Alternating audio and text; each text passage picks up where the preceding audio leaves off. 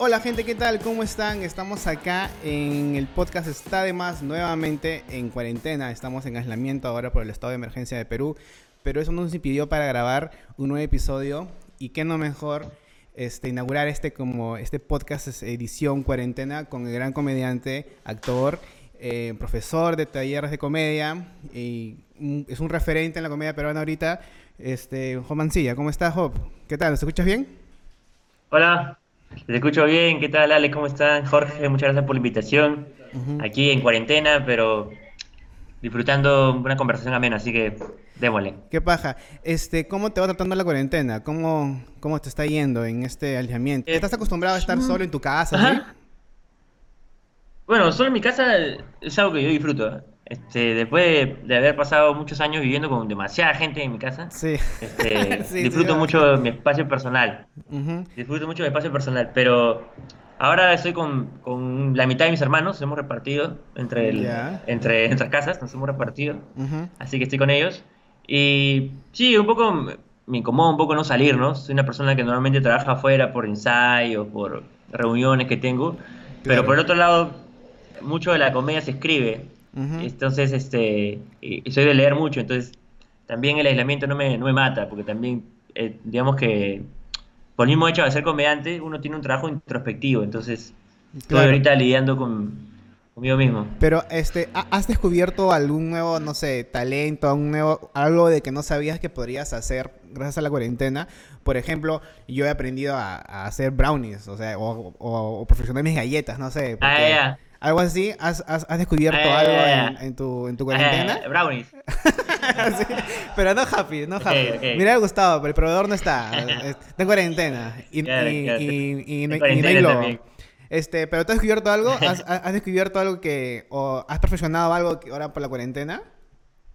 Bueno, he comenzado un reto de escritura personal. Eh, hace muchos... Hace un par de años ya comencé a meterme más de fondo a, a averiguar un poco sobre literatura porque me parecía que tenía una relación con la comedia. Y me interesaron los cuentos, por la brevedad, por la intensidad que tienen. Como son relatos cortos, son muy intensos. Entonces comencé un reto de escritura ahí en mi Facebook donde la gente me da palabras, me da cosas y yo voy como creando cuentos. Y voy, voy escribiendo, ya 15 cuentos. Ah, man, Uno al día, entonces... Pero cuentos, sí, sí, sí. ¿cuál es el género de, los cuentos? Este, ¿Comedia también? No género. No, no, no, tengo un género. A veces, no, a veces son comedia, a veces ah, son thriller, a veces son terror. Ah, a veces son cortos, largos, serranos, fantásticos, de todo. ¿Quieres hacerlo así en sketches, en cortos? O, eh, ¿Cuál es solamente así para publicarlos algún día en algo, en, nada, solamente así por pro hobby, como dice. Como le digo a la, como le digo la, como le digo a la gente, me, me ayudan más a mí escribirlos que a ellos leerlos. Okay. Es simplemente un acto totalmente de disfrute. Igual que tú haces brownie, yo, yo hago cuentos. No hay nada de otro mundo. Claro. Solo lo disfruto. Ah, maña, qué paja. Es, eh, eh, ahora que me dices que estás escribiendo y sé que, hay, que ya, bueno, haces talleres de comedia y escribes bastante y has estado ya en una película, si no me equivoco, ¿verdad? Que se estrena en junio o en julio, creo. ¿Sigue la fecha? Bueno, no, no sé. No, ¿Sigue la fecha de estreno eh, no todavía? Sé. no, no sé. Creo que ahorita no se puede afirmar nada ya la gente. porque no la, gente, la gente no va a salir de cuarentena. No va a salir de cuarentena y decir, pucha, quiero ir al cine, quiero estar rodeada de extraños. ahorita lo que quiero es estar al lado de muchos extraños. claro. entonces, no, a ver, ahorita las producciones han parado, entonces aún no sabe, pero la fecha tentativa era en junio, sí. Esta película que se llama Encintados, eh, que es una coproducción peruano-argentina que la pudimos grabar en diciembre en, tres locaciones, en Cusco, Lima y Buenos Aires. Así que... Es comedia. Ya está, ya está editada. Es comedia, es una comedia. Es una comedia romántica. Donde la protagonizan Magdiel Lugas, Jimena Palomino y Benjamín Amadeo. Eh, que es una comedia muy interesante porque habla un poco sobre el nuevo tipo de familia. Mm. Así que me parece que va a ser va a ser interesante en Perú. Ya. Eh, una consulta, ¿y este y tú has pensado en escribir un guion para una película o, o una serie? Todavía, Cholito, todavía. ¿Todavía no? Todavía, todavía. Pero vamos poco a poco, vamos poco a poco. te gustaría, es que, o sea, he estado viendo, hermano, me... o sea, he estado viendo de que, o sea, escribes bastante, obviamente, o sea, y eres comediante y, y tienes esa felicidad fácil de, escribir historias, así que estás escribiendo cuentos. ¿por, qué me quieres hacer trabajar? ¿Por qué quieres hacer trabajar más? obvio, obvio que quieres una película, todo comediante quiere hacer una película, quiere, queremos hacer mil cosas. Este, me parece que la chamba guionista es más difícil de lo que la gente, de la gente piensa. No, yo no me podría llamar guionista, a pesar que tengo cuatro especiales de stand-up. Eh, es otra cosa articular una historia, ¿no? Eh, ahora, por ejemplo, algo que me pregunte también, estoy, sí, estoy leyendo un poco sobre guion, también me interesa, estoy viendo películas, pero la chamba de guionista es, es dura, es dura, es dura, mm. es, me, parece un oficio muy que se cultiva con años. Mm, Así que sí, claro, siempre, siempre he conversado sobre, sobre hacer películas con, los comediantes con los que trabajo, pero hemos empezado con pequeños sketches, ¿no? Hemos ido como visualizando cómo, cómo ordenar una historia, pero falta todavía, falta. Primero lo que quiero salir, ¿no? Primero salir, ¿no? Salir, este. este... Ir al parque. Eh, ¿Cómo? O sea, he visto en varias entrevistas que te han hecho de que siempre, siempre cuentas de cómo inició tu carrera como comediante y siempre empieza la historia con que fue con Ricardo. Pero ¿cómo inició tu pasión antes de conocer a Ricardo? Porque no, no he visto, o así, me, me, faltó buscar un poco más, pero no he visto en entrevistas que has contado cómo es que nació tu pasión en la comedia para que digas, y, en tu búsqueda conocer a Ricardo, pero antes de eso, ¿cómo fue? ¿Cómo, cómo llegaste ahí, a ese momento? Bueno, en verdad no existía una pasión por la comedia. Lo que existía era humor, que son dos cosas distintas. Eh, o sea, yo cultivé el humor por mi familia. Siempre, esto sí, sí lo he dicho antes, que tengo una familia que a mí me parece muy graciosa, que, que su herramienta para lidiar con la vida era el humor. ¿no? Tanto mis mm. tíos como, la, como mis amigos de mi barrio tengo gente de mi barrio, yo, eh, yo soy de La Paz, de San Miguel, y ahí este, en una esquina nos parábamos como 25 chivolos entre 15 a 20 años, y todo lo que hacíamos era conversar durante horas de horas de horas de horas de horas. Ahí, ahí hay estrellas de la comicidad que no han llegado a otro lado porque, bueno, las oportunidades son distintas, pero mi causa Luis, Cebolla, Pulmón, eran muy, muy divertidos. muy, muy Cebolla, Pulmón, ¿por qué Cebolla, Pulmón? Este, bueno, Pulmón se llama, le decían así porque eh, teníamos, ya, ya teníamos 16, 17, pero él seguía hablando así. tenía, la voz muy pituda. ¿Ya? Entonces le decíamos Pulmón. Este, y eran muy divertidos. Entonces yo cultivé el humor como una herramienta para, para socializar, ¿no? Porque una, que en el colegio yo era chiquitito, era, era más flaco que ahora, entonces se me acercaban los matones, ¿no? De, del onza. Y este, lo que me defendía era el humor. La gente decía, bueno, te metes con Job, Nadie le quiere pegar al gracioso del salón. Claro. Entonces, eso fue como. Y aparte, para, para hablar con las chicas también era algo que me ayudaba, ¿no? No era muy agraciado, no soy muy agraciado. Entonces, la, la chica cuando no sé, cuando una mujer se ríe se olvida que uno es feo. Entonces era, era más fácil todo. Eh, entonces yo cultivé el humor, pero era una herramienta social. Hay gente que, que, va al gimnasio y se pone más grande, hay gente que se vuelve más inteligente, hay gente que compra cosas, se viste bien, etcétera. Cada uno elige su, su forma de, de socializar. Entonces recién cuando entro a la universidad, recién cuando conozco a un amigo en común con Ricardo, que era Giancarlo Mena, mi pataza en la universidad y me invita a ver a Ricardo, ahí recién conozco que hay una movida de comedia y que hay una técnica, etcétera, etcétera. Y fue de golpe, o sea, fue un amor, no, no hubo pasión antes, fue ah, amor a primera vista. Como, pero antes... No es que me gustaba esta flaca de hace años, sino que la vi Claro, eh, pero que era, o sea, antes de, conocer ese mundo de la comedia, tú veías que eh, los, la mayoría que dice Ada Ramones, cómicos ambulantes, esos no, monólogos. No, no veías a Ramón, no existía para ti ningún referente de la comedia. Ah, la que lo caso. vi, vi este, veía reír, veía reír, me gustaba reír, me gustaba mucho Quique Suero, me parecía un tipo muy divertido, hasta ahora me parece un tipo muy divertido. Eh, sí, Quique me parecía el mejor de reír. O sea, el Chato Barras a mí me gusta, pero no era mucho mi estilo. Ajá, claro. Eh, Quique, tenía algo que en la fisicalidad, en, la, en la... No llegaba a ser un pendejo no era el pendejo como el Chato Barraza, que, es como el entrador, sino que era pendejo, pero lo sentía más inteligente, más ocurrente, me, gustaba lo que hacía. Y, yo lo veía con mis hermanos, nos sentábamos todos mis hermanos y nos poníamos a ver, a reír, nos cagábamos de risa entre todos. Claro. Y nos repetíamos los chistes, algo que hasta ahora hacemos, nos repetimos los chistes que nos acordamos de hace años. Eh, Entonces tenía ese como referente y esto, esto también lo cuento en el show.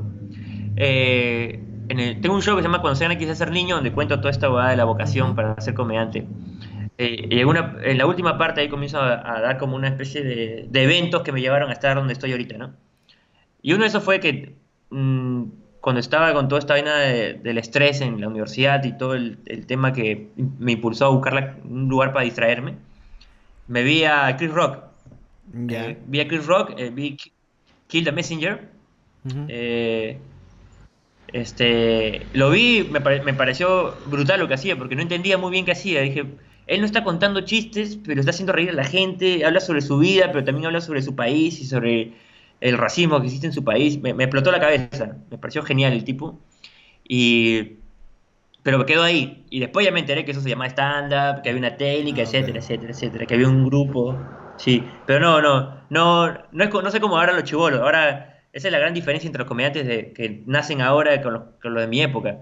Que ahora los chivolos salen con nociones de qué es stand-up, ¿no? Ven Netflix, este, saben, tienen referentes en la cabeza en cambio yo no, yo entré virgen, entré virgen con la mente virgen sobre el estándar.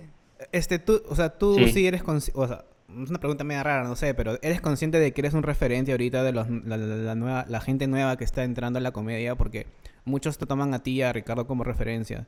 Este, ¿Tú te sientes de que eres ya un referente en la comedia? Eh, en el stand-up peruano, eh, no, en la, no, en la comunidad en general, sino en el stand-up ahorita peruano, porque eh, veo talleres de comedia y los que siempre resaltan es el tuyo. El tuyo, el de Ricardo, pero creo que acá no hace mucho ya talleres, pero siempre es el de... Todos siempre nombran a Juan Mancilla. Eh, en realidad no son tan seguidos, alucina. Y, pero está bueno que tengas esa, esa, ese impacto, porque significa que a pesar que no son tan seguidos, son memorables. Que eso me, parece interesante. Eh, porque en verdad dicto dos al año a veces dicto uno. Eh, hay, otros talleres que son, están todo el año, ¿no? Seis veces al año, siete veces al año, y salen comediantes en serie como si fuera...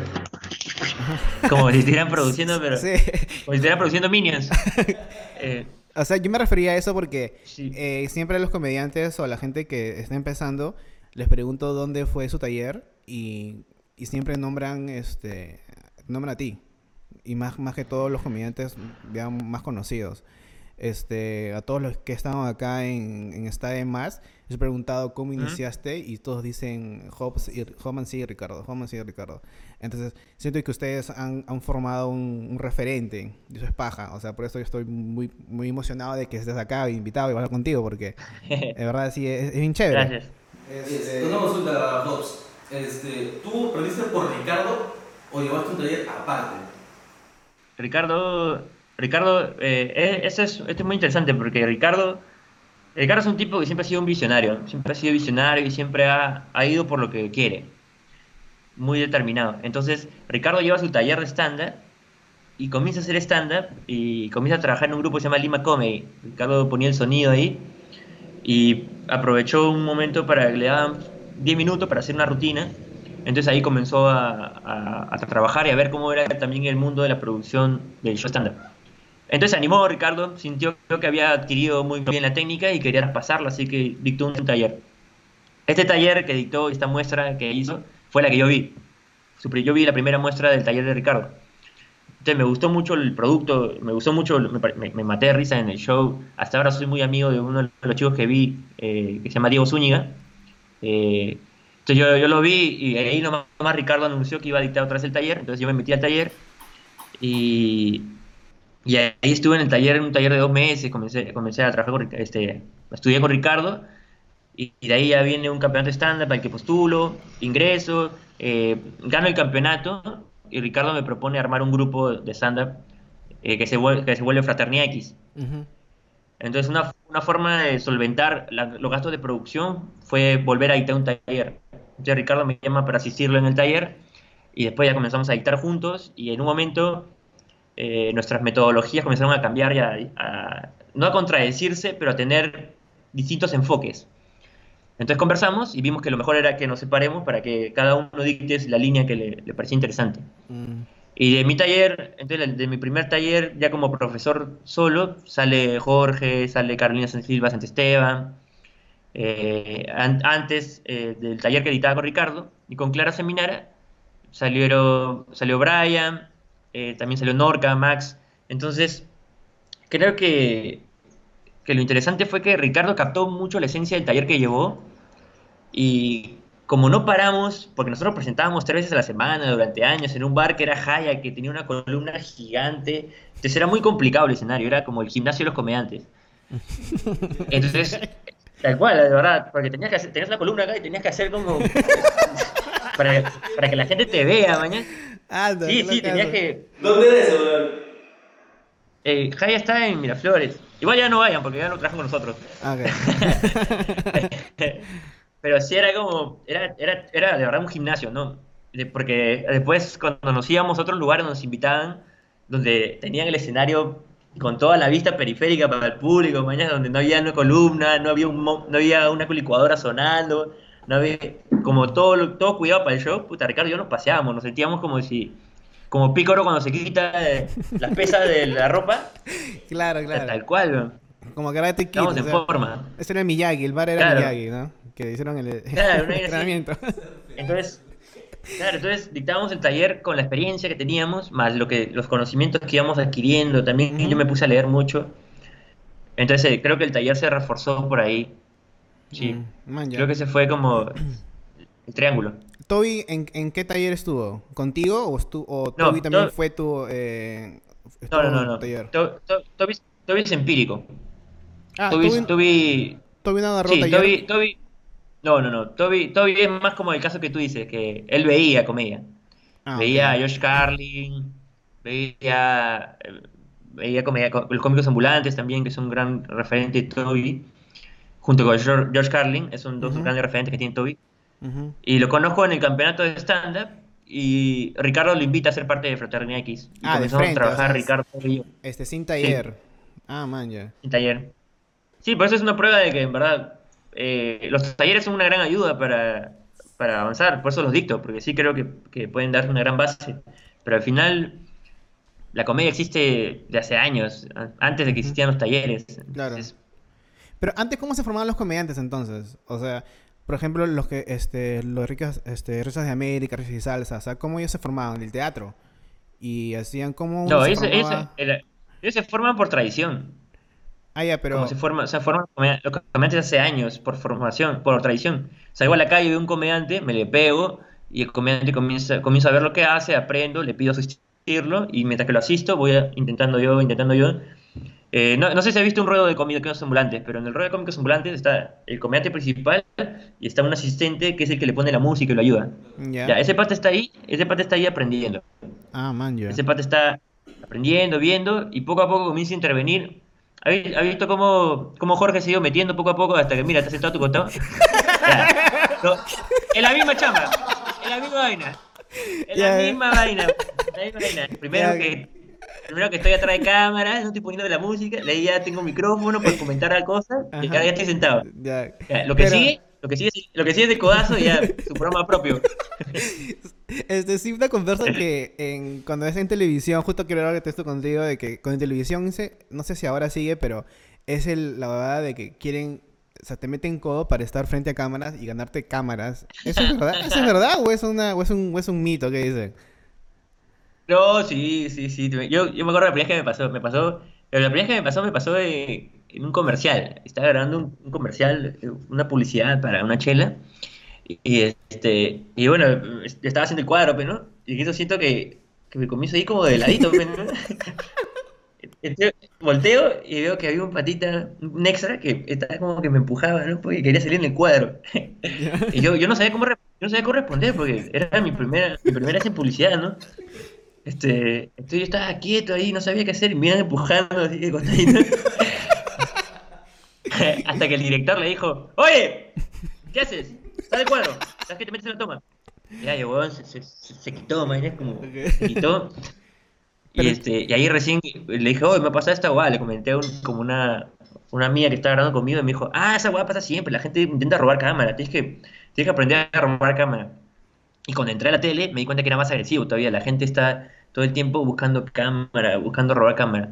Y yo, hermano, siempre he sido bien relajado con esas jugadas. A mí me pagan mi sueldo al final, cuando tengo que decir mi chiste lo digo, no necesito más cámara la que me dan. No, no, a lo que aspiro. Claro, ahora mi pregunta me mi día de que, bueno, he visto, o sea, todos sabes lo que la gente que te sigue es que estuviste en el WhatsApp de JB. Eh, ¿Fuiste el pollo? Por seis meses quedando, pero nunca fuiste el pollo. oh, sí fue el pollo, claro. ¿Qué jodas, sí? ¿Sí? Te estaba jodiendo, ¿no? estaba en... Estaba... Eh, estaba fui a grabar, ¿no? Fui a grabar como siempre, estaba entrando al camerino y vi en la puerta del, camerino el disfraz del pollo. Y yo dije, ¿Y qué la, la, miré a la, a la productora, le dije, oye, ¿van a hacerlo del pollo? Y me dijo, sí, sí. Pues, una de las grandes cosas por las que estaba en el WhatsApp de JB, o sea, una de las grandes cosas que me empilaba era revivir varios momentos de, de, la, de mi infancia, que he visto un poco los cosas, ¿no? Como, me emocioné cuando vi a Rambo, cuando vi a, a Luis, mi cuando quería ver a Michael Jackson, pero ya no, no, estaba en ese Pero es muy hardcore ese sketch. a veces lo vemos en la oficina. es muy hardcore. Es muy hardcore, es bien pendejo. que ahorita nadie. O sea, no, hay, forma que lo hagan ahorita, pero ya. Eh, eh, y, y, qué pasó con el, pollito, con el pollo? Vi el, el, pollo y dije. Le pregunté a la productora, oye, ¿van a hacerlo del pollo hoy día? Y me dijo, sí. Yo, y le dije, ¿yo puedo hacer el pollo? ah, te no jodas. Hay, hay, mucho, hay muchos hitos en, en, tu vida, ¿no? Hay muchas cosas que uno aspira a conseguir como comediante, ¿no? Pero cada cuánto puede ser el pollo de JB. Esta weá pasa una vez en la vida, ¿no? Qué loco. Así que agarré, agarré y dije, puto. Y la productora me dijo, oye, bueno, pero te van a sacar la mierda. Dije, qué chucha, me la han sacado por otra huevada, esta weá es mejor. Y ya me puse el disfraz, todo, y hicimos un sketch ahí. Puta, la pasé muy bien. Pero en verdad sí duele las cosas que, que te patean. No, no duele nada. No, ah, te, te, pega como ¿no? Pero no, estuve, bueno, será porque a mí no me tocaron mucho, qué sé yo, era nuevo también el programa, no sé. Supongo que alguien con más confianza sí le mete su tabazo, ¿no? no sé, a mí, a mí me trataron complicado. Este, ahora, una, una, pregunta. O sea, a mí me, me gustaba, o a veces veo los, los, los programas pasados. Los de ahora no tanto porque ya siento de que siempre es lo mismo. Entonces, y tú como comediante, improvisador, este, ¿no llevaba un punto en que un sketch ya te, parecía demasiado largo y que lo alargaban ya demasiado que decías, ala, ya deberían de cortarlo ya? Este, ¿Era parte de tu chamba o tú te sentías como que, puta, ya que acabe porque creo que es muy largo, lo han hecho... Eso, más que todo eso, ¿lo hacían muy largo? Lo que sucede es que la, la, la tele tiene un gran problema que es la, digamos, Impera el rating, ¿no? Impera el rating y el formato, es lo que impera sobre todo lo demás. Sobre todo, es más, sobre la televisión es más importante cuánto dura el bloque y dónde va la publicidad más que el, producto artístico, digamos. Mm, Eso es en cualquier formato, no importa eh, periodístico, artístico, cómico, etcétera, lo que este es novelas, todo, es más hay una técnica para escribir novelas siguiendo la pauta de esta guay tiene que durar 20 minutos, y a los 20 minutos tienes que dejar un dato para que el televidente se quede pegado para ver en qué concluye ese dato que dejaste, ¿no? Su cliffhanger, para que puedan ver la publicidad. Entonces, todos esos formatos, eh, esto, entonces el sketch, la duración del sketch tiene que ver más con el tiempo en tele que el, tiempo que necesita la historia. Ah, ok. Entonces, creo que ese es un poco como, pero la vaina. pero sí te llegó a como que estresarte un poco eso o no? ¿O fue por eso de que, de que, dejaste también la eh, tele? no, no, yo, yo, dejo la tele por otra cosa, es más, de, eh, es, muy, es muy divertido cuando la, mucha gente mucha gente me escribe diciendo que este, por eso te votaron del WhatsApp, ¿no? Es algo que siempre me lanzan como, ¿por te votaron del WhatsApp? En verdad yo me, yo me voy, eh, no, no renuevo contrato, eso es lo que sucede, no renuevo contrato porque ya había pasado seis meses en el WhatsApp eh, la pasé muy bien con Jorge. Jorge, Jorge me, me, agarró mucho cariño, me, me, permitió conocer su trabajo y me dio muchas oportunidades. Hasta me invitó a participar en su película y me llevaba muy bien con todo el equipo. Eh, pero sentía que la forma que yo tengo de hacer comedia no encajaba con su formato porque la comedia estándar es una comedia mucho de opinión y, y tengo mucho control sobre mi contenido. ¿Me entiendes? Como yo digo, yo digo lo que a mí me parece gracioso y los objetivos que tengan con eso. Entonces ahí no me encontraba mucho. Eh, la pasé muy bien, igual caracterizándome, hubo cosas muy divertidas como lo del pollo, como este... ¿Qué personaje has hecho tú dentro de, del WhatsApp de JB? Ocha, una vez hicimos un sketch, me acuerdo que me, me vistieron de Aquaman. He hecho este. Te fue muy gracioso. O sea, disfrazarme era muy divertido. También hice una de Raúl Romero, que fue como viral que pasó, que, hicimos un sketch donde yo era Raúl Romero y estábamos en Yo Soy. En Yo Sí Soy creo que era el sketch. Y también se volvió muy viral. La, cosa es que eh, me divertía, me divertía, pero no, no sentía que, que ese era mi camino para hacer la comedia que a mí me gustaba porque no me no tenía control sobre lo que yo decía.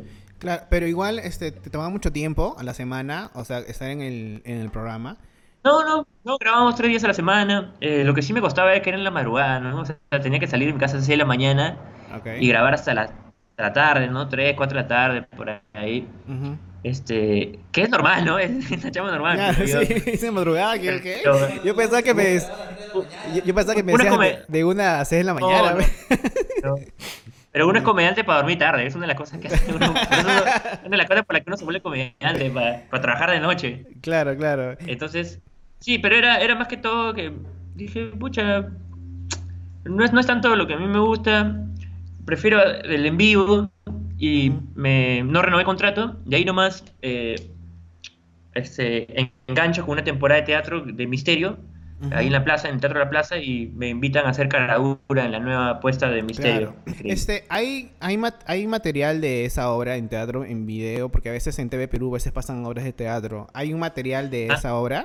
De Misterio? Sí, está, está grabada, pero eh, no la han subido porque como es una obra que tiene derecho a autor, que le escribió Aldo Miyashiro, uh entonces ahí todavía una conversación que tiene que, haber, que tiene que haber para ceder los derechos para, que se suba a internet y todo eso. Ah, Pero igual el teatro, el teatro grabado es un poco complicado.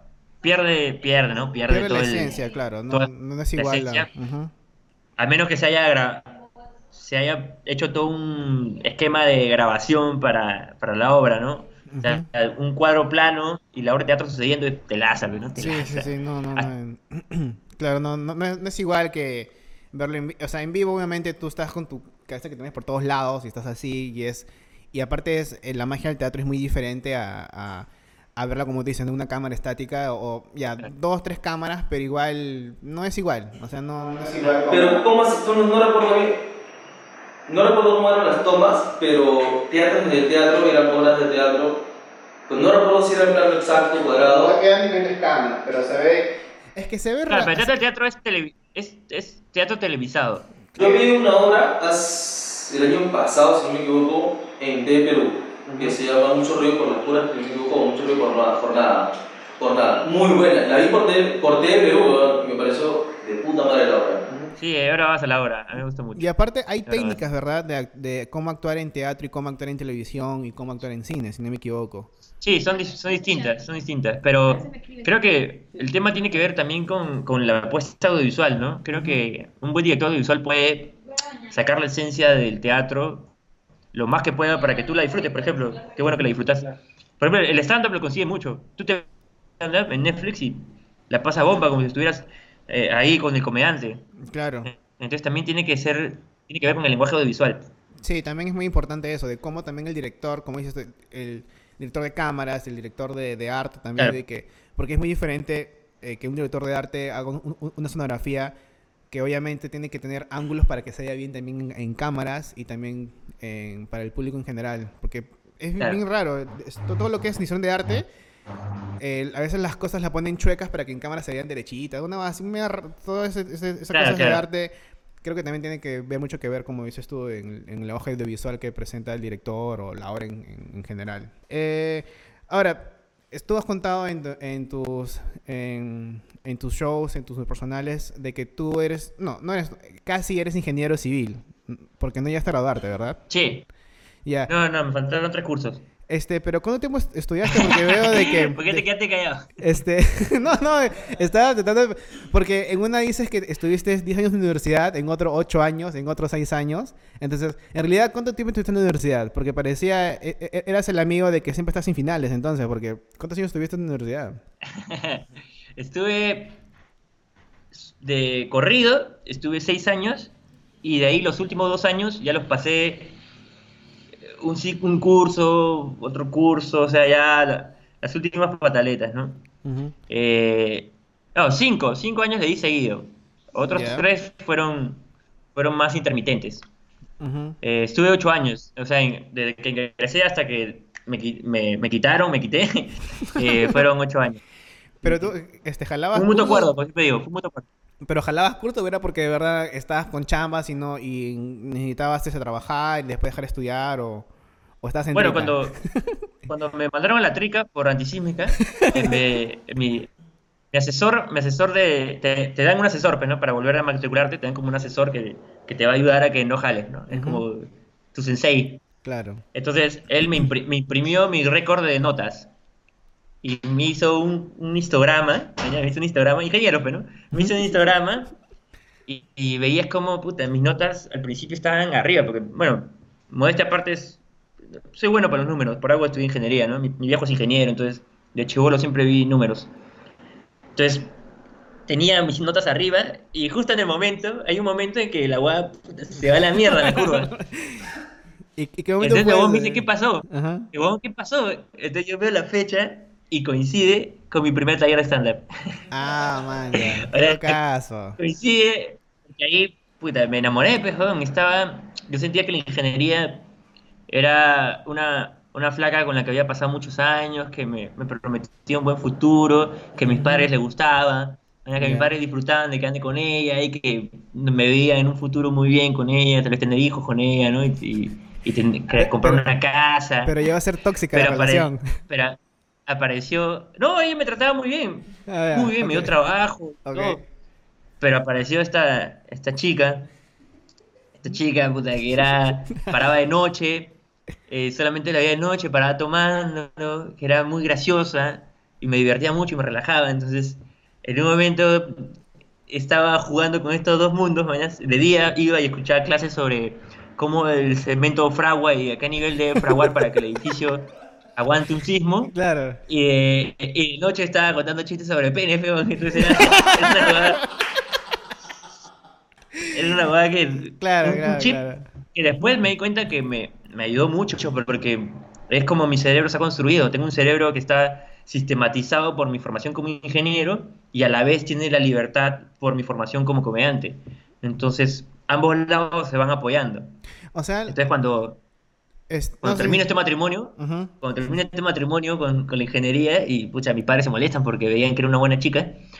Eh, y, empiezo con la comedia, puta, me, escapé con ella, mañana me escapé, salí de mi casa, en moto, seguramente. Y al final, en moto, mañana nos un departamento chiquito, un cuarto nomás a, a verla, y pasamos hambre y todo, y al final estoy muy bien con ella, es el amor de mi vida. Ah, qué paja. Este, lo que a mí me sorprende es de que tú, o sea, tú de chivolo jamás pensaste estar en televisión, jamás pensaste estar en películas. En, en, en el colegio, en actuación, no decías, oye, qué paja actuar, nada. La gente me compara un colo con Cachín, y la gran diferencia entre yo y Cachín es que Cachín soñaba con estar en la tele. Claro. Pero no, o sea, el tío parecía así de. ¿En qué locazo? No veía tele. No veía tele. ¿Qué veías? No veías nada. Tú eres en los 90. Tú, tú creció en los 90. Tú parabas en la calle entonces. Claro. claro. Eh, recién veía. Paraba en la calle, obvio. Paraba en la calle. En la, en la noche ya me quedaba en mi casa y veía. Puta. Este, Cartoon Network, ¿no? Todo lo que vimos, ¿no? Pokémon, todos los años. Claro, pero no, no veía. No vi mucho la televisión. No vi nada de televisión nacional. ¿Tú qué edad tienes? Muy. 29. Ah, tienes 29. No, ya. Pensaba que te das un poquito más, alucina. He dicho mierda, ¿eso me está diciendo? no, creo que es la barba, creo que es la barba. O sea, estás pasando bien chivolo con la comedia entonces. Que a, los 20, ahora sí, 19, 20. Empecé, mi primer taller lo llevé a los 21 años. Ah, ok. Mi primer taller lo llevé a los 21 años y a los a los 24, por ahí, justo antes de cumplir 25, dije, puta, se viene, la, se viene los 25, cuarto de siglo, tengo que hacer lo que amo. Y, ahí recién comenzó como la carrera profesional comediante. Ah, man, ya. A los, 24, sí. ¿En qué momento fue que tú te das cuenta de que dijiste ya, puta, me quedo con la comedia y, y punto? Este, me acuerdo que estaba, estaba trabajando como ingeniero, yo trabajaba afuera, trabajaba en Piura, en una, estábamos haciendo una carretera y, recuerdo que un día estaba sentado haciendo un informe, mañana, pero estaba muy desganado, no quería hacerlo. Y veía los costados y veía a mi pata puta chambeando, mañana, como dándole a la huevada, coordinando. Y te juro que era una escena de una película. Estaba quieto frente a la laptop y veía como la gente se movía a mi alrededor, mañana, puta chambeando y puta recontra empilados con la huevada. Y dije, puta, le estoy robando, le estoy robando el espacio a alguien que podría estar apasionado por lo que yo estoy haciendo. Podría haber una persona aquí que está haciendo, que podría estar feliz de estar en este lugar, haciendo esta vaina, puta, chambeando, haciendo que esta hueá gire mejor. Y creo que lo que me corresponde a mí es también estar en el lugar que, en el lugar en el que debo estar. Si todos estamos en el lugar que debemos estar, la cosa avanza. Entonces, pucha, el mismo, ese día agarré, hablé con mi jefe y le dije, pucha, me quito. Me regresé a Lima y empecé el, la huevada, le conté a mis padres, hubo todas las broncas que hubo. ¿Qué te dijeron tus viejos, No, olvídate, mis viejos no entendían. No entendían para nada, para nada. Obvio, pero si, puta, vienes de una familia humilde, estás estudiando ingeniería, puta, en una universidad privada. Con 10 hermanos. Hay todo un esfuerzo, mañana si eres el segundo. Había varias cosas que me pesaban para, para renunciar a esa hueá. Pero, puta, ya me había, ya me había pasado, ya me había pasado el, estrés, ya me, se, me, se me seguía cayendo el cabello y toda la huevada, entonces dije, puta, no puedo ser, no, no, puedo ignorar todo lo que me ha pasado y no puedo ignorar esta huevada que no hay momento más feliz en mi vida que cuando me subo al escenario, ¿tienes? En ese momento. Entonces dije, no, a la mierda todo, vamos, la vida es una sola. Y, y comencé a hacer comedia. Y lo primero que hice fue escribir el show. Eso fue una de las primeras cosas que hice, escribirme mi personal. Este, tú, tú sacas cada año un especial, ¿verdad? ¿O eso es, tu, tu, plan o tu manera de trabajar, si no me eh, equivoco? Eh, eso es lo que aspiro. Eso es lo que aspiro recién. Eh, recién comencé eso con No eres tú, hop, porque tenía un material de años que era Estamos Jodidos, que, que, lo compilen Estamos Jodidos. En verdad tenía muchos beats, muchas rutinas pequeñas, y que tenía rutinas que tenía años y rutinas que tenían dos días. Y eh, todas esas rutinas las junté en un, en un, especial, un popurrí, le llamo un popurrí estándar, eh, que se llama Estamos Jodidos. Que a diferencia de cuando era ser niño, era un, era un show muy exteriorizado, digamos. O sea, era más que hablar de lo que me pasó en mi vida, utilizaba fragmentos de, de mi vida o mi forma de pensar para hablar sobre, el, sobre la sociedad en la que me estaba desarrollando, ¿no?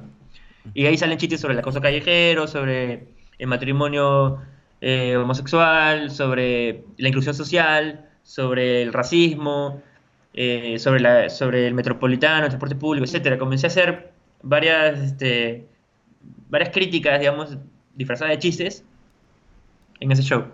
Entonces lo grabé, me gustó y dije, pucha, ya, voy a grabar cuando se que ser niño, también lo voy a votar y voy a empezar de cero. Y los grabé, los subí, ahí están en internet, están, están ahí en, mi canal de YouTube. Pero, he visto de que has tenido muchos accidentes audiovisuales, porque este creo que tu especial... tu especial que, este, ya no quiero ser niño, creo que se, grabó mal. ¿Qué pasó con ese material? No, no, no, se perdió, se perdió. ¿Cómo se perdió? ¿Se, lo robaron? se, le perdieron, se, le perdieron las memorias. No, se perdieron en el taxi. Se olvidaron en el taxi las memorias.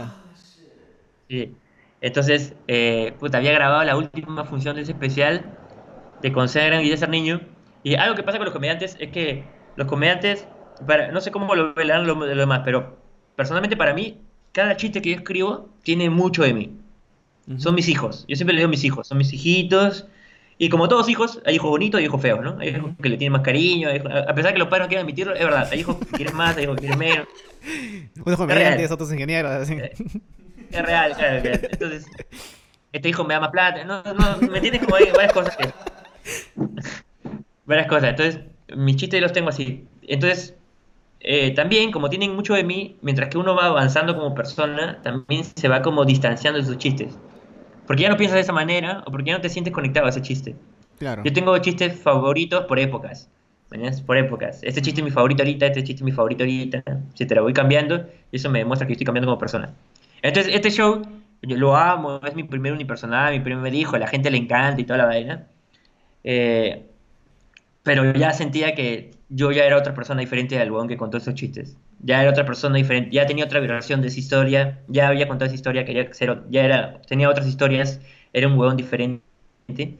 Entonces me acuerdo que terminó la función, la última función de mi especial, y dije, ah, por fin, esta era la última función. Si ya no puedo contar más esos chistes, ya no son míos. Y me fui a mi casa, toda la verdad. Eh, eso fue un viernes, lo grabé. Entonces el sábado le escribo a, mis amigos, que eran, mis amigos la grabaron, un amigo que, me apoya mucho, que es Gerardo, que es mi, colega, mi, alumno, una persona que quiero mucho. Eh, eh, más conocido como el esclavo de Lando Huevadas. Eh, ah, él, ah, Gerardo, ya, Ah, él fue. Gerardo Morales. a, él lo quiero mucho. es un gran comediante. Siento que va a ser un gran referente en Perú en algún momento. Ahorita no.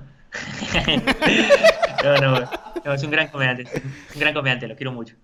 Y él, este, le escribí, ¿no? El sábado para, para que me diga, para que me pase su cuenta, para depositarle, ¿no? Porque no me gusta deberle plata a la gente con la que trabajo. Y no me respondía, no me respondía. El domingo nada. Y el lunes como a las 3 de la mañana, ¿no? O sea, la, noche, la madrugada del domingo, en la noche, estaba durmiendo y me llego, me sale mi celular y veo un mensaje de texto y este y veo un mensaje de Gerardo, ¿no? Que me explicaba que, pucha, lo sentía mucho, que no sabía cómo, cómo explicármelo, que le daba vergüenza, pero se habían perdido las memorias de mi show. Ah, la mierda. Fue, fue, yo vi esa weá respiré y dije, ah, es domingo, tengo sueño. Dejé el celular y me, quedé jato. Y ya al siguiente día le escribí, conversamos y le dije, bueno, no pasa nada, puta, vamos a tener que grabarlo de nuevo. Este, listo las cámaras. Y, y empecé toda, toda la huevada para volver a grabar la función. Lo jodido era que ya había dicho a la gente que era la última función, había mucha gente que había ido con la emoción de que era la última función. Claro. Entonces volver a anunciar otra función podría verse como una estrategia de marketing. Felizmente la gente que me sigue y que, eh, que disfruta este show eh, particularmente es gente que de algún modo siente que me conoce y que repite el plato y que más o menos tiene una, una noción de, quién, de qué tipo de persona soy, así que en verdad todos esos problemas que, todas esas dudas que tenía de puta, la gente que va a decir no pasaron, la gente compró las entradas, fue el show y es el show que está girando ahorita en, en YouTube. Man, ya. ¿Y qué pasó con el Tech Tag de con el Tech Tag de Lima? Que también creo que te dijiste de que lo que también Creo que, creo que es, ah, bueno, para esto nosotros, yo ven esa tradición de que los audiovisuales me salen mal, viene de antes, viene de antes. viene de antes, con, y eso, con, Ricardo, con Ricardo hicimos un show que se llamaba ese 10x10, una misión de humor. ¿Ya? Que era, que era un show que hizo Fraternidad X y que coincidió con la, con la despedida de Toby, porque Toby se iba al Club de la Comedia en ese momento.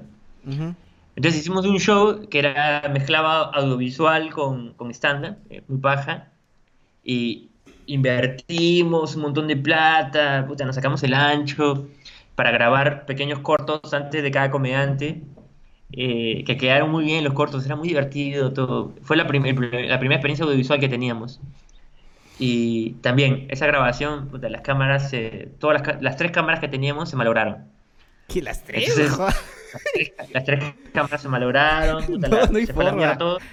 Te lo juro. Estoy brujería, ya, tres cámaras. Ricardo, hizo lo posible para editarlo y, salvar esas grabaciones y por ahí hay unos clips de ese show, pero unos pequeños clips, pero el show entero así como tal se fue a la mierda. Entonces ya vengo una tradición de saladera audiovisual. Ya, pero... Siempre lo digo, le digo a la gente. Cada vez que grabo me cago de miedo, me cago de miedo porque qué va a pasar ahora. ¿eh? Pero qué pasó, o sea, TikTok es, es una eh, como, es una charla mundial. O sea, y que te llamen a ti. ¿Cómo, ¿Cómo fue esa experiencia? Pero primero quiero saber cómo te llamaron, quién te contactó, cómo, cómo llegaste a eso. Bueno, me, me contactó, contactó eh, TEDx, TikTok eh, tiene sus sucursales que son TEDx, que son la, independientemente en cada ciudad, en cada... Eh, una persona puede pedir la franquicia de TED y hacer el TEDx, eh, Lima, TEDx, hay TEDx Ucal, hay TEDx este, Woman, TEDx Tincuy, hay varios TEDx acá en, Perú. Entonces, TEDx Lima lo maneja Ana Romero, que es una, una coach, una coach de empoderamiento femenino, que tiene una empresa llamada Tacos Fuertes. Y ella en un momento, hace unos cinco años por ahí, cinco años por ahí, este, comenzó a hacer stand-up. Seis años, siete años, no más, sí, sí, ella, ella, comienza por ahí conmigo, siete años, hace siete años hacía stand-up. Entonces ahí nos conocimos en un, en un campeonato de stand-up y siempre nos hemos tenido como cerca en, en red, etcétera. Entonces ella comenzó a ver mi trabajo y publiqué una carta que se llamaba Carta a un joven comediante, donde le pedía por favor a la gente que no se vuelva comediante. Eh, les, exhortaba por favor que no se vuelva comediante y que si a pesar de que yo le estaba diciendo que no sean comediantes por, por tal motivos, eh, querían serlo, lo que tenían que saber era tal cosa. Era una carta de amor a, a, la comedia. una carta a la comedia, una carta que a mí me hubiera gustado recibir cuando empecé. Esa fue como la, la, inspiración que yo tuve para escribirla, porque siempre tengo esa conversación eh, que yo crecí en una generación de comediantes huérfana no teníamos referentes nacionales. Ahora que me preguntas, ¿tú eres referente para jóvenes comediantes? No lo sé, tal vez sí, porque enseño, ¿no? A mis alumnos sí intento ser un referente, y más que un referente, un guía que los pueda, los pueda inspirar a transformarse, ¿no? Pero, pero nosotros, pero la teoría que yo tengo, la teoría, el tipo de talleres que hay ahora, son, eran impensables en mi época, ¿no? No existía nada de lo que se conversa. Entonces íbamos medio huérfanos. Entonces esa carta era un poco una carta a mi hop del pasado para decirle puta, no te vuelvas comediante, te va a pasar esto, esto que me pasó. no Pero si lo vas a hacer, todo va a pues, Claro, si, quieres hacerlo de todas maneras, esto es lo que va a pasar. La cosa es que la carta rebotó mucho, me escribió gente de Ecuador, de Argentina, y, Ana me escribió para decirme, oye, vi la carta, vi que inspiraste gente, en TED busca gente que puede inspirar con pequeñas ideas, así que te invito a participar en la edición del 2019. Esto es bravazo, me, TED es una cosa que, disfruto mucho, no sé si lo hacen, pero yo veo dos, tres charlas TED al día, intento siempre estar viendo TED, me parece cápsulas de sabiduría. Entonces empecé a trabajar todo, hice la charla, la armé, fue todo un tema que da, da para una conversación mucho más larga, porque fue todo un rollo armar, condensar todo un conocimiento valioso en 15 minutos es una cosa de verdad titánica. es, es, bien complicado, es bien complicado. Pero que aprendí mucho de ese proceso. Eh, la, la, cuestión es que TED Lima cambió de proveedor ese año y lamentablemente el proveedor falló. Eso es básicamente lo que sucedió. Ah, eh, y hay un proveedor que venía muy bien, que tenía un trabajo muy sólido, pero bueno, así es la vida, ¿no? Igual que si, si a mi pata se le perdieron las memorias, porque, porque esto le, puede, le sucede a grandes. ¿Y no hay un backup? o sea, nadie te grabó con el celular, nada. fue muy malo, muy malo. No hay registro para nada de eso. Hay, aunque sea hay fotos de eh, eso. Sí, sí, se subió, se subió este se, subió las charlas, pero no, no se, intentó rescatar el material, pero no quedó muy bien. Entonces, al final le dieron de baja el video. Yo pedí que le den de baja el video y TEDx, TEDx Lima lo vio como lo mejor que podemos hacer, como positivo, y me invitaron a participar en el TEDx 2020. Ah, Así que voy a volver a voy a volver a dar la charla este año. Ah, qué baja. ¿Y cuándo va a ser eso? ¿O aún tampoco se sabe nada? Hermano, no se sabe si va a haber papel higiénico mañana. Así que... Vaya, ala, qué salado. O sea, bueno. Ah, bueno, sí, sí. Eh, este, pero ojalá que se dé pronto, pues. Ojalá que esto pase rápido, esta cuarentena, esta emergencia en Perú, para que todo vuelva a normalidad. O empezar otra vez desde cero, porque mucha eh, gente se ha quedado en nada, pues. Sí, yo no sé si pase pronto. No, no, quiero que pase pronto. Quiero que pase en el momento que tenga que pasar. Ah, porque, a pesar de la. Porque hay que tener paciencia. Hay que salir en el momento oportuno. Y ahorita, este, volviendo a los talleres o a los nuevos comediantes, ¿qué comediante tú que has, que has tenido como alumno, este, ves que tiene un huevo de, potencial, pero le falta un poco más, este, ser más conocido? Pero que eso, pero creo que eso de ser conocido depende de cada comediante, ¿verdad? Cómo uno se, cómo uno chambea. Pero tienes algún nombre ahorita que digas, este pata si sigue así, la va a romper un futuro. Bueno, yo siento que ya es un poco conocido dentro, es muy conocido en la movida. Eh, que tiene un público cosechado que tal vez no es masivo, pero es un público que, lo sigue y que lo quiere mucho y lo respeta, por las mismas razones que yo lo quiero y lo respeto, eh, que es Max Antibáñez. Mm. Eh, Max Antibáñez para mí es uno de los mejores comediantes de este país de stand-up. Ah, es mi favorito. Y es mi favorito, para ser sincero. Siempre se lo digo, me parece un crack, me parece lo admiro mucho por cómo se desarrolló, el humor que hace, siempre me hace reír Max, siempre que puedo voy a verlo, me divierte mucho, es muy ocurrente. Y aparte le tengo mucho cariño, ¿no? Es, es, es, es, el, es el alumno de mi primera promoción de stand-up. Sí, justo él, él, este, nos contó cómo él este con su jugada de agarrar este compañeros traer a los amigos ajá para traer a los amigos yo no, yo no conocí ¿puedes creer que yo no conocí yo no conocí esa historia. ¿Ah, no? Ese fue un trato que hizo con Ricardo. yo, ni idea. Yo, yo, era, yo era asistente, así que yo llegué simplemente a, asistir a Ricardo, ¿no? En las herramientas. Pero al final nos contó que él prácticamente entró al, al, grupo de, Facebook del Club de la Comedia para dar gente que está interesada en la comedia y decía que hay un taller gratis en mitad de precio y empezamos un montón de gente a escribirle. Y al final este con eso pudo pagar el taller. Me cae de risa. el pata es bien, bien, bien ocurriente y aparte yo lo conozco a Max también un par de años también y, y, y eso cae de risa y se ve una persona muy pero muy genial. Así que Espero que le vaya mejor. Por sí no, no le va mal, pero como dices tú, tiene, tiene, un fanbase, de, pero le falta todavía, no sé, más exposición. Ojalá que le vaya mucho mejor. Lo, bueno es que ha subido, ha subido un especial hace poco, un compilado de, mucho de su material, que es como una hora de su material. Sí. Eh, para esta cuarentena, así que, que la gente lo vea. Ahí lo están viendo. La otra vez eh, estaba escribiendo y escuché a Max en mi sala. Y dije, ¿Max en mi sala? ¿Qué hace ahí? Y salí, mis hermanos estaban viendo, estaban viendo su video de Max, este, ah, que se cagan de risa, mis hermanos. Y mis hermanos son un público difícil, ¿eh? Porque ya están acostumbrados al humor. Ajá, sí, sí. Que, imagínate. Sí, vi una entrevista que decía que, que hay como tres hermanos tuyos que son que no quieren que estén en la primera fila porque dicen que no, no, que, se, vayan al fondo porque ponen cara de mierda cada rato. Sí, sí, sí. Es que están muy acostumbrados al humor, ¿no? aparte hay dos que son, hay dos que son muy divertidos, mi hermano Juan y mi hermano Jesús. Son cae de risa, entonces este, Sí, tiene mucho criterio, entonces que se rían. se están cagando a risa con lo de Max. Están cagando risa. Así que véanlo, véanlo, gente. Está buenísimo. Eh, sí, ahora sí, siempre digo que voy a poner abajo un link de los videos que siempre recomendamos. Esta vez sí, prometo poner abajo el link del especial de Max para que lo vayan a ver. Y también el especial de, de Hop para que también lo puedan ir a ver. Ahora, tenemos una sección acá en el programa de que te vamos a mostrar un par de fotos sacadas de tus redes sociales en general, de Facebook y de Instagram. Y quiero que nos cuentes qué pasó en esa foto. Eh, más que todo, qué pasó en esa foto. Entonces, Jorge te lo va a mandar por WhatsApp. Foto 1, te la acabo de mandar. Ver. Ya. Ah, ya la vi. Bueno, va a estar en post, eh, como siempre. Este, ¿Qué pasó en esa foto? ¿Cuándo fue esa foto? ¿Te acuerdas? ¿Qué día fue exactamente? Sí, sí, sí, claro. Esta foto es de un año nuevo que pasamos juntos. Eh, con Ricardo. Eh, en ese tiempo yo estaba enamorado con una amiga de Ricardo y Ricardo me odiaba por eso. Eh, este, pero compartimos ahí este año nuevo, justo nos, nos, invitaron unos amigos de ella a pasar año nuevo con ellos y Ricardo también se sumó. Y lo gracioso de esta foto, o sea, el chiste interno de esta foto es que nos tomamos muchas fotos ese día y mi, mi enamorada en ese momento, mi ex, este, cambió su foto de perfil el siguiente día, donde salíamos los dos. Ah, y yo cambié mi foto de perfil y yo salía con Ricardo.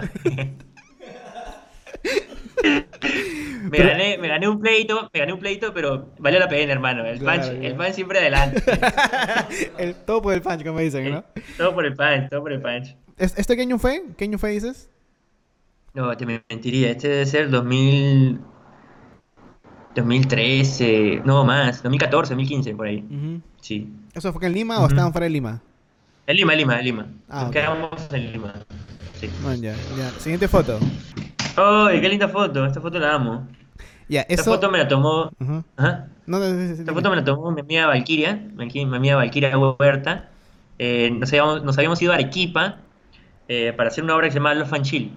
Love and Chill era una obra que escribió David Carrillo, mi profesor de teatro, mi, mi padre teatral, eh, que escribió sobre el amor. Y nos fue bien en Lima, así que una amiga que era de Arequipa, eh, que está en el elenco, nos invitó a ir a Arequipa a hacer la obra y nos fuimos a Arequipa a hacer la obra. Y era la primera vez que viajaba fuera de mi ciudad a hacer lo que amaba, ¿no? Eh, entonces, esta foto es un día de estreno. Y lo curioso de esta vaina es que después de mi experiencia ahí, fue que le dije a Ricardo, oye, bueno, hay público fuera de Lima, vámonos a, fuera de Lima, vamos a Arequipa a hacer funciones. Y nos fuimos a hacer tradiciones peruchas. Y a partir de ahí empezó ya, este, digamos, eh, los comediantes a girar fuera de Lima. Ah, man, ya. ¿Ese qué año, fue, perdón, dijiste? Este fue en el 2000, también por ahí, 2015, sí. Ah, no, 2000, este ya fue 2016. Sí, 2016. Qué paja. Ya, y la siguiente foto. Supongo que en esta foto... ¡A la mierda! Supongo que en esta foto estabas, estabas practicando, estabas... ¿Qué estás? Ya, cuéntame, cuéntame. Se te ha hecho golazo. Esta foto es del 2011. Esta foto empezaba como practicante en, en esta carretera, en, este proyecto de carreteras que estaba haciendo. Y sí, como te puedes dar cuenta, acá me tomaron foto porque estaba asado porque todo me queda grande, pues, con el casco, la botas. Oye, pero el casco parece que tuvieras, o sea, es, parece que estuviera este, chiquito porque está súper arriba de tu cabeza. no sé por qué. Está arriba, sí. Está arriba, puta. Es que, sí, no sé, creo que no lo había ajustado bien. Entonces estaba como muy arriba y me estaba probando las botas que me habían dado. Era mi primera experiencia como practicante de ingeniería, así que pero una mezcla de emoción. Pero claro, ¿te, sentías emocionado de poder practicar tu carrera o estás como que tamare? Sí, claro. No, no, estaba emocionadísimo, obvio. Él estaba emocionado, era porque quería ver qué onda, ¿no? Con mi carrera. Recién iba a ver de verdad de qué se trataba mi carrera en el campo, ¿no? Ah, man, sí, la pasé muy bien. Eso sí, no, me encanta la ingeniería. Me parece una ciencia, no, no es que no, la, no me guste, me parece una ciencia increíble. Solo que como te digo, por algo me casé con ella, estuve, estuve con ella. Pero la otra me pareció más guapa, nada más. ¿Es, esto, ¿Esto qué? ¿Esto fue en qué año? ¿2003 habrá sido? 2011. Ah, 2011. Ah, la mierda. Sí. Ah, claro, pues 2003 estás en el ¿Otra vez me estás diciendo que te he hecho mierda? no, no. No sé por qué pienso de que, o sea, es que... Hace 8 años nomás. Claro, hace 8 años nomás, bien, está bien, No sé por qué a veces se me, se me van con el 2003, con 2013, con 2011, con 2001. Pero bueno, ya. Cae de risa. Este, ahora, ¿pero tú te arrepientes un poco de no acabar la carrera? ¿O así un poquito, aunque sí, lo hubiera acabado? ¿O no? No, no, por rato me viene como, pucha, tal vez me serviría para hacer una maestría en, otro país, ¿no? Más por eso, por pensar en estudios superiores, o por, por ejemplo, ahora es un requisito que la gente tenga maestrías para, para enseñar en las universidades, porque sí me parecería interesante dictar un taller de comedia en la universidad, ¿no? Porque eh, la comedia no tiene un espacio académico, digamos, eh, eh, en, casi en ningún sitio en el país, ¿no? En pocos lugares donde se enseña un curso de, escribir comedia.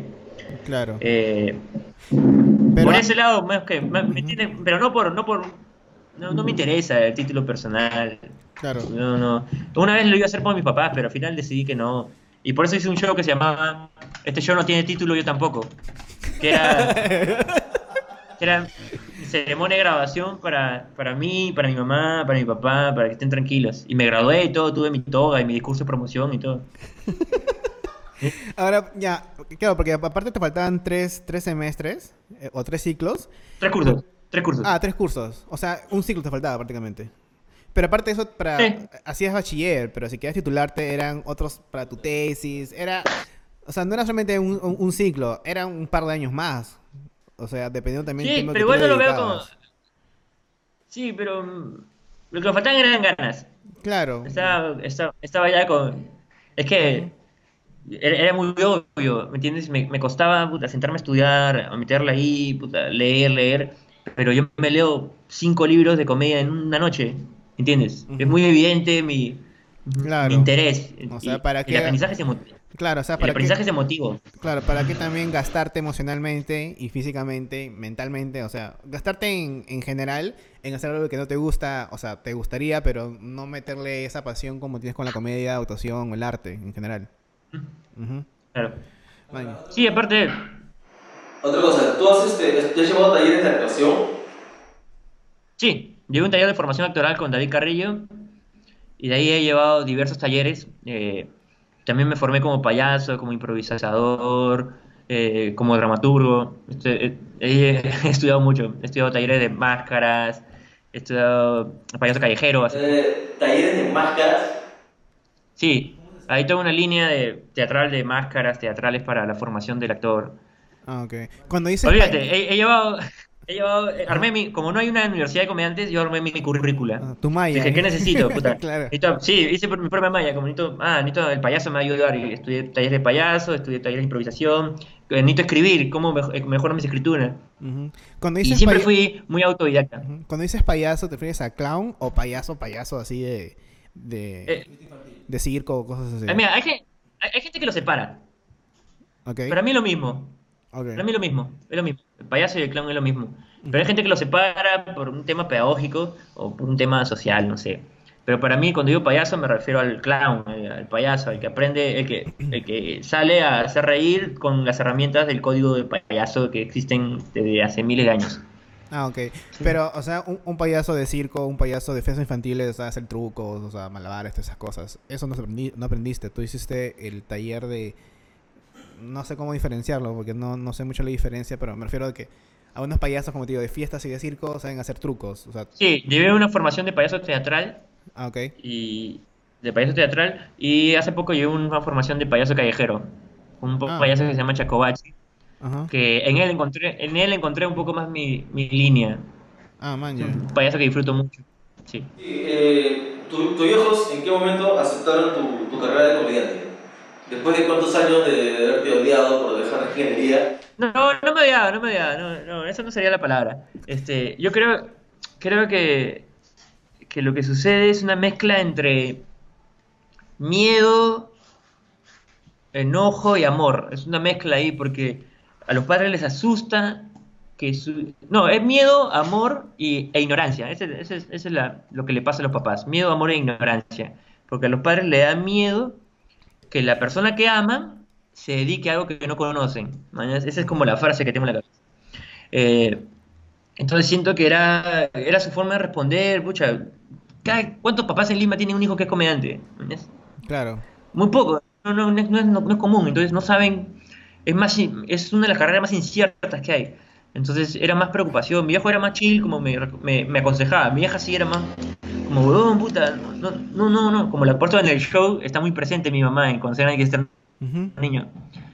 Pero recuerdo, recuerdo que en el show está el día memorable, donde mi vieja se me acerca un día y me, me da una libreta y, me dice, oye, toma, estaba por, por Amazonas y compré esta libreta y, la compré porque eh, no va a ser que se te ocurra un chiste y, te olvides, ¿no? Para que anotes ahí tus chistes. Ah, qué paja. Nada más. Hermoso, mañana, hermoso. No, no, fue, no fue una gran conversación, fue un gesto sencillo, puta, que me dijo, estoy contigo.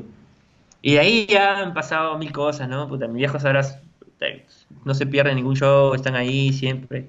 Y es más, el último show, No eres tú de Hop, está inspirado un poco en ellos, ¿no? Ah, qué paja.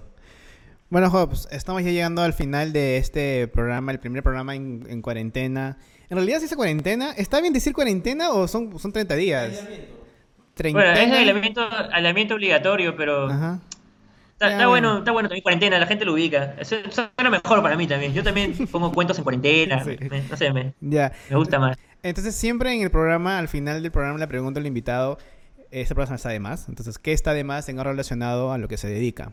En este caso, como es comediante, y hemos hablado bastante de tus talleres y cómo has enseñado a varios este, nuevos comediantes. Este, ¿Qué está de más en los nuevos comediantes, en los que recién salen de tu taller? Y que tú ves y dices, Ay, tranquilo, o sea, lo que estás haciendo está, está de más.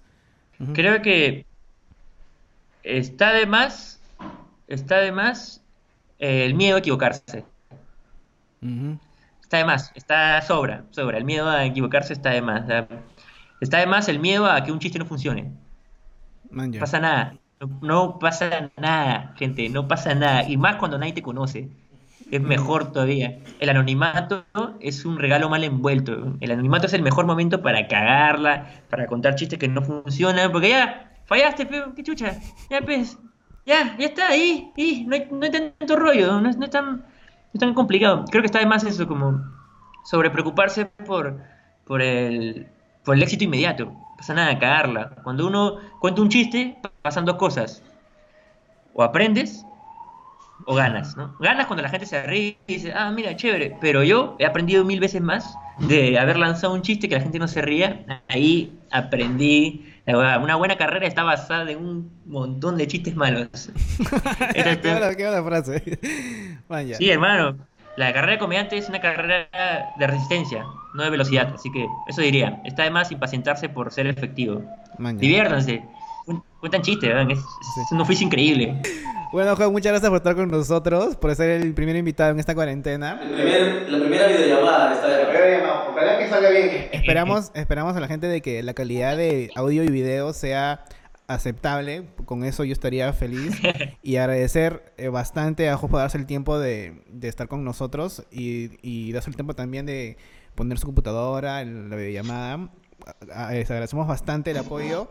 Y esperemos de que, como dice Hobbes, que acabe esto cuando deba de acabar y no apresurar las cosas para que todos estemos bien y podamos disfrutar otra vez ir al teatro, ir a, ver los shows, ir al cine y de ver todo. Y espero de que el TikTok ahora sí se grabe, pues para que lo puedas subir y podamos verlo. Ojalá, hermano. Muchas gracias por invitarme, Alex. Gracias, Jorge. Le ha pasado muy bien. Y a la gente, muchísimas gracias por conectarse. Y ya nos vemos pronto en el bar para reírnos. Gracias. Ah, tus redes, tus redes, vamos a ponerla acá, pero ¿cómo te podemos seguir? Eh, arroba Jomancilla, en todas las redes. En todas las redes. Ok, entonces acá nosotros también, gracias por seguirnos. Aún así con la, estamos con la hemos subido un par de episodios este, que, fueron grabados hace un par de, hace ya semanas. Y suscríbanse al canal, apoyen este proyecto que vamos a seguir hasta que bueno, Jorge vive acá por si acaso. O sea, Jorge. Eso, yo justo iba a decir eso, gente, por si acaso yo no estoy en mi casa. Yo vivo en el primer piso, vivo en el segundo, en la oficina, está acá. Está en, estamos acá en la oficina, así que por eso este, podemos grabar. Felizmente estamos este, cerca para seguir con el proyecto.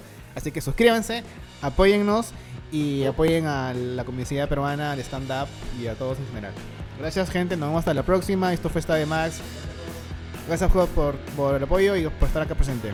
Cuídense, chicos. Chao, chao. Nos salen de casa. Quédense en casa, carajo. Chao.